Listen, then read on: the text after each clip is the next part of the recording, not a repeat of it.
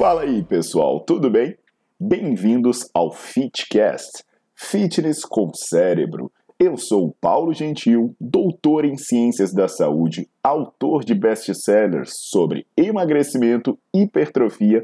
Eu sou professor e pesquisador. Este canal foi feito especialmente para quem gosta de cuidar do corpo, mas não descuida da inteligência. Aqui a verdade é dita com evidências científicas, doa a quem doer. Não esqueçam de seguir o canal e divulgar. E também eu convido vocês para olhar os links na descrição do canal para ver as minhas aulas, meus livros e também me buscar nas redes sociais.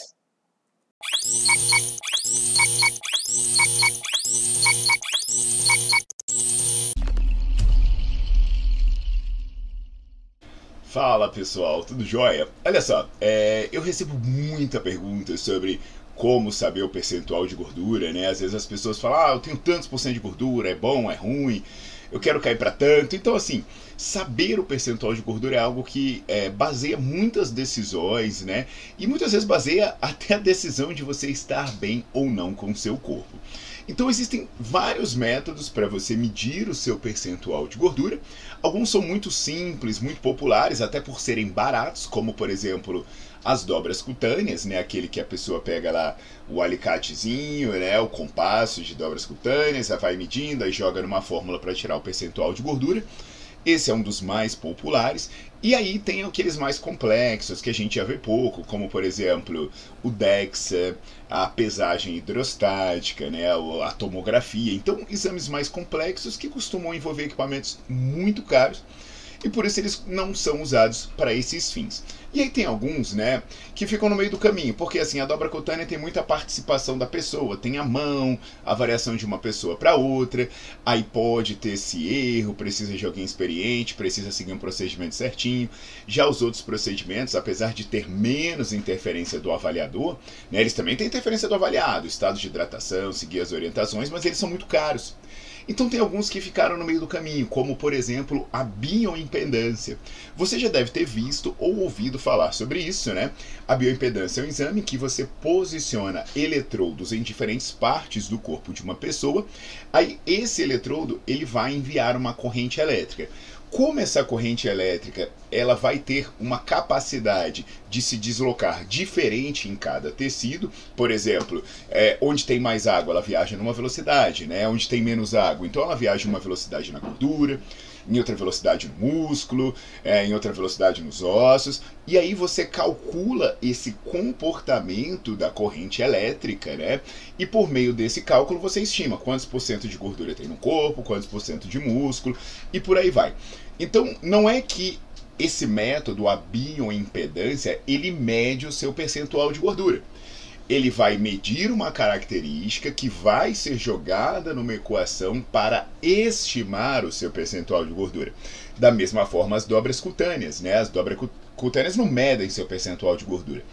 Elas pegam a espessura da camada debaixo da pele em alguns locais para jogar numa fórmula e dar uma estimativa do seu percentual de gordura. Então, hoje eu vou explicar para vocês a validade, especialmente da bioimpedância, para saber se você pode usar ou como você saber se você tem determinada quantidade de gordura no seu corpo. Isso é essencial, né, para quem quer emagrecer, para quem quer definir, para saber se as coisas estão melhorando ou estão piorando. Então, enquanto isso, você deixa o seu like no vídeo, você coloca para seguir o canal e não esquece de ativar as notificações.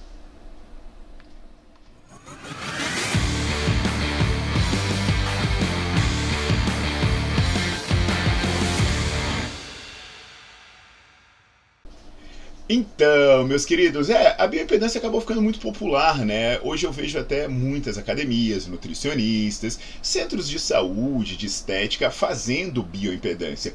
Isso é legal porque ela é prática, né? Na academia Malharte mesmo, a gente tem um equipamento, aí você chega lá, você se posiciona, ele faz aquele scanner, não tem tanta intervenção de uma outra pessoa. Só que a questão que a gente recebe muito é: é válido? Vale a pena fazer bioimpedância? Vale a pena investir no equipamento? Vale a pena pagar uma avaliação de bioimpedância?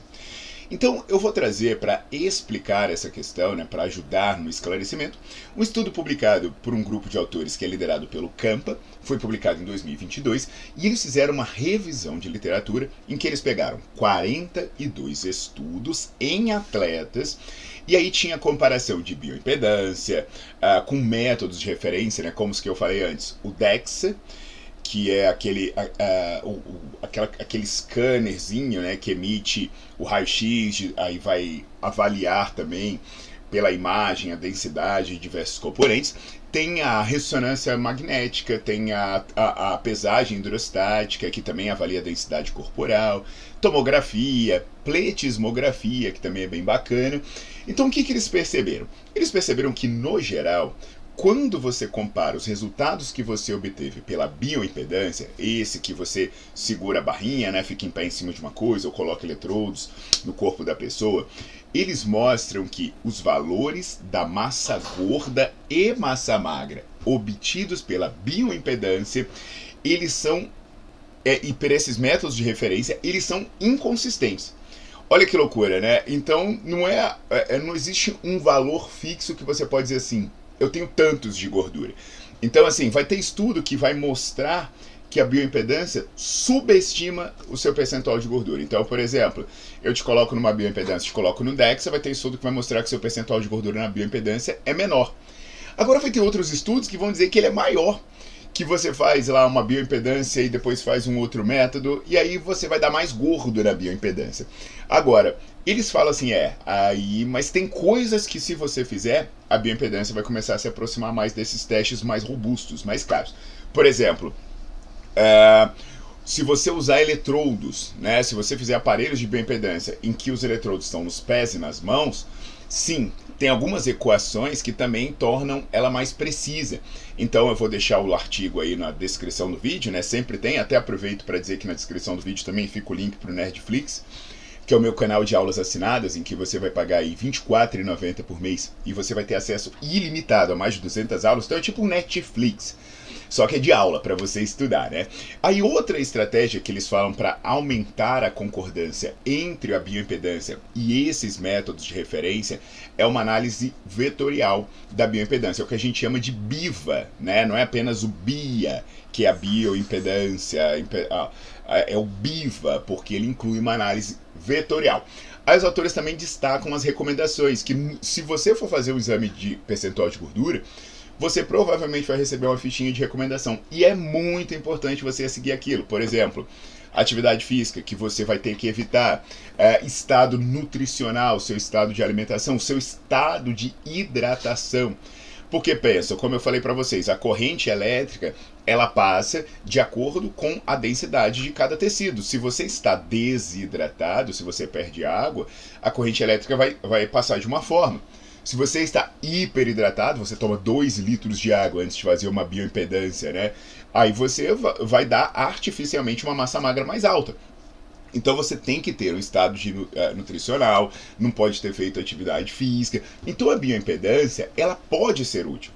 Você pode sim usar a bioimpedância para estimar o seu percentual de gordura, mas você precisa seguir as recomendações e fazer em aparelhos adequados. Então as recomendações seriam: o local né, que você vai fazer precisa te dar recomendação clara de hidratação, de alimentação e obviamente você precisa seguir.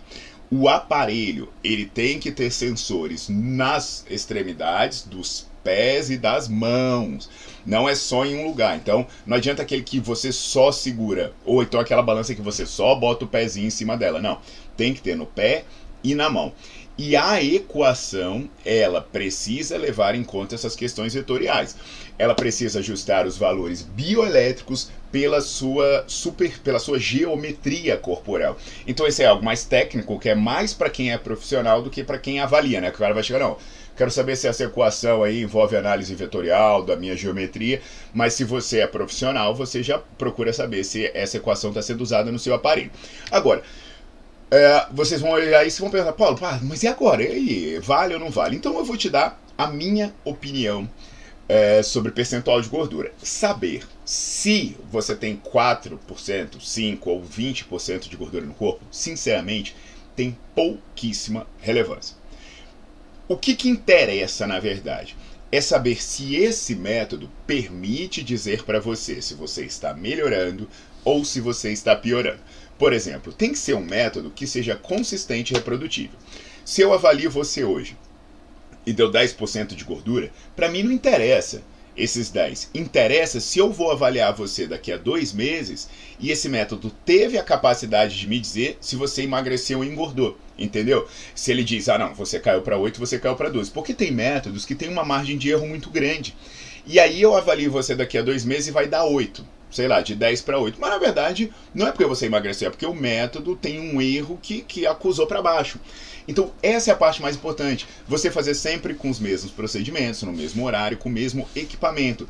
Porque assim, independente do número, né? Ah, eu tenho 8% de gordura. Tá, mas você pode ser feio você pode não ser saudável e você pode não estar satisfeito com o seu corpo, você pode não ter um bom desempenho. Então o importante é você ter uma boa saúde, você estar satisfeito com o seu corpo e você saber se o que você está fazendo está dando certo. Até porque, né, mesmo os métodos de referência, eles costumam ter uma diferença entre eles, sabe? O DEXA pode diferir da pesagem endostática, que pode diferir da tomografia, que pode diferir da pletismografia. E na boa, a única forma que eu tenho de saber com certeza a quantidade de gordura que alguém tem no corpo é matando essa pessoa e dissecando o corpo dela e botando a gordura numa balança e pesando. Então, assim, não se preocupe se o método vai dizer exatamente a quantidade de gordura que você tem no corpo. Só se preocupe em, em saber se ele é reprodutivo, se ele está sendo feito adequadamente e faça avaliação para saber se as coisas que você faz estão realmente funcionando. Não tenha medo, aí ah, eu não vou fazer avaliação que eu estou engordando. Aí o que você tem que fazer? Porque aí você vai ver que está engordando, vai botar a mão na cabeça e vai falar: é, o que, que eu estou fazendo errado? O que, que eu preciso melhorar? Entendido? Sem avaliação você não sabe para onde você está indo. Galera, então não esquece de deixar o seu like no vídeo, botar para seguir o canal e compartilhar esse vídeo com todo mundo. Além, é claro, de Nerdflix.